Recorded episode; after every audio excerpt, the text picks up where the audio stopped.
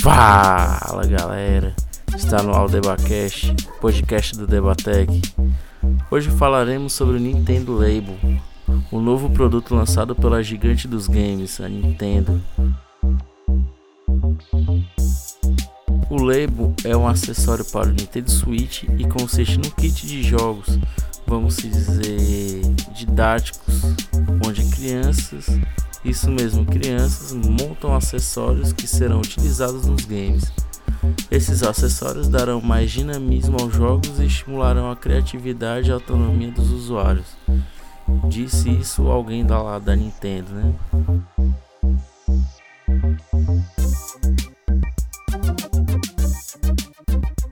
A Nintendo já é conhecida por sempre apresentar produtos inovadores desde seus primórdios, e no mundo dos games ela sempre ditou tendências.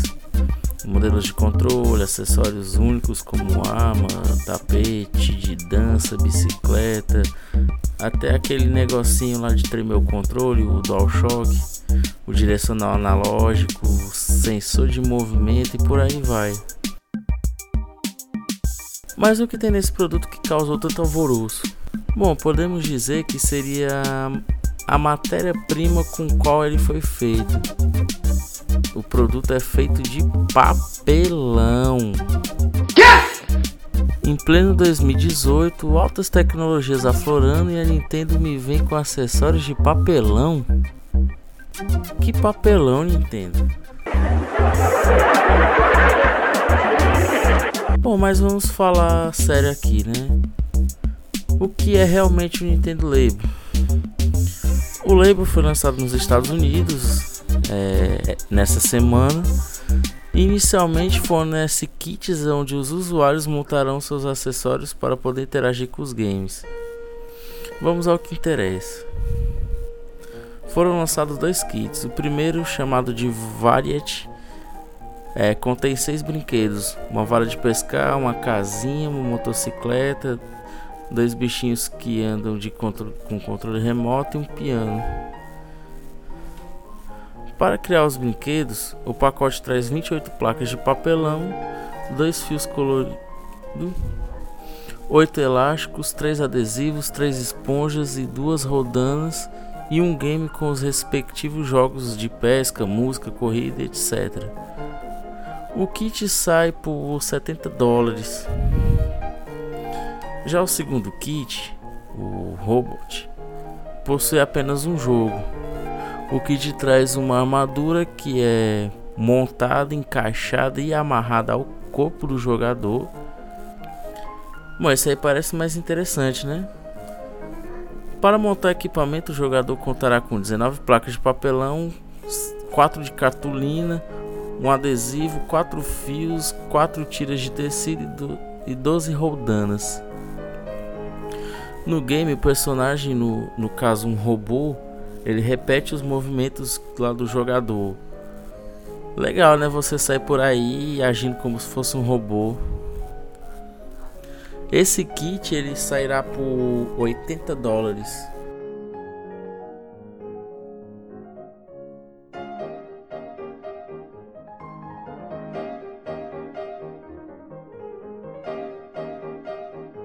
Bom, de momento a Nintendo está oferecendo esses dois kits e o lançamento previsto é para abril. Até lá, outros podem ser anunciados. Um ponto interessante é que a Nintendo quer que os usuários criem seus brinquedos. É, ela não falou muito sobre isso, mas deixou lá um trecho no, no vídeo do lançamento onde o, haverá essa possibilidade. Os kits independentes custarão assim por volta de 10 dólares e virão com peças variadas, quer dizer, na hora que você for comprar você tem que observar lá o que é que você vai comprar. E como dito no começo, a ideia é estimular a criatividade e a autonomia. E provavelmente também, já que você vai criar as suas peças, então você também vai ter que criar seus jogos, né? E nada, nada mais justo você criar o seu brinquedo e também um jogo lá que vai coincidir com aquele brinquedo que você criou. Isso lembra muito a ideia do Mario Maker.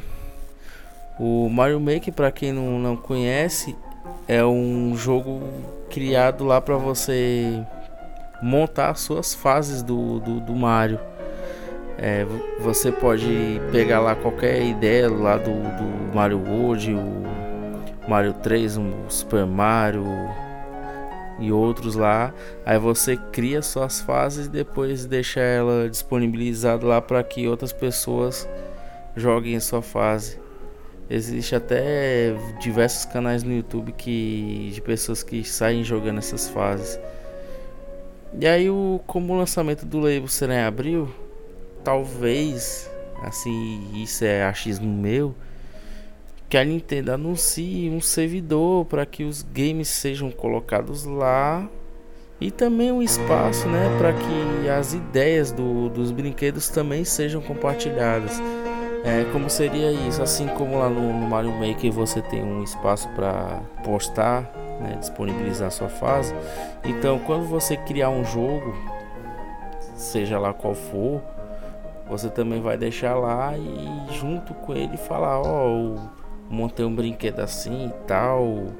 Aí faz, sei lá, um tutorial ou, ou escrito em vídeo.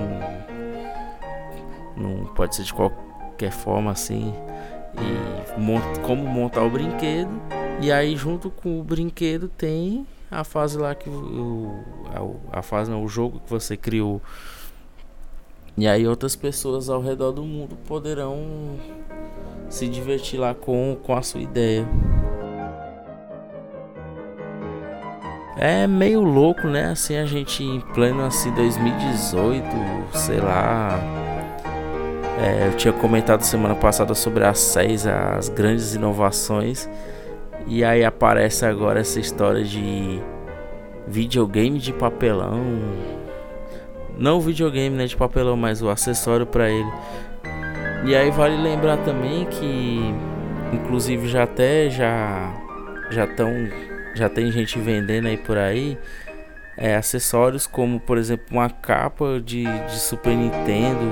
Eu vi um eu vi semana, eu vi essa semana uma capa de Super Nintendo pro Switch, ou seja, você vai jogar lá um jogo do Switch que, que seja do, do Super Nintendo e aí você coloca como se fosse a capa mesmo dele. E aí dá pra ter aquela sensação de estar jogando Super Nintendo. Então até lá vai sair muita coisa, vamos se dizer, paralela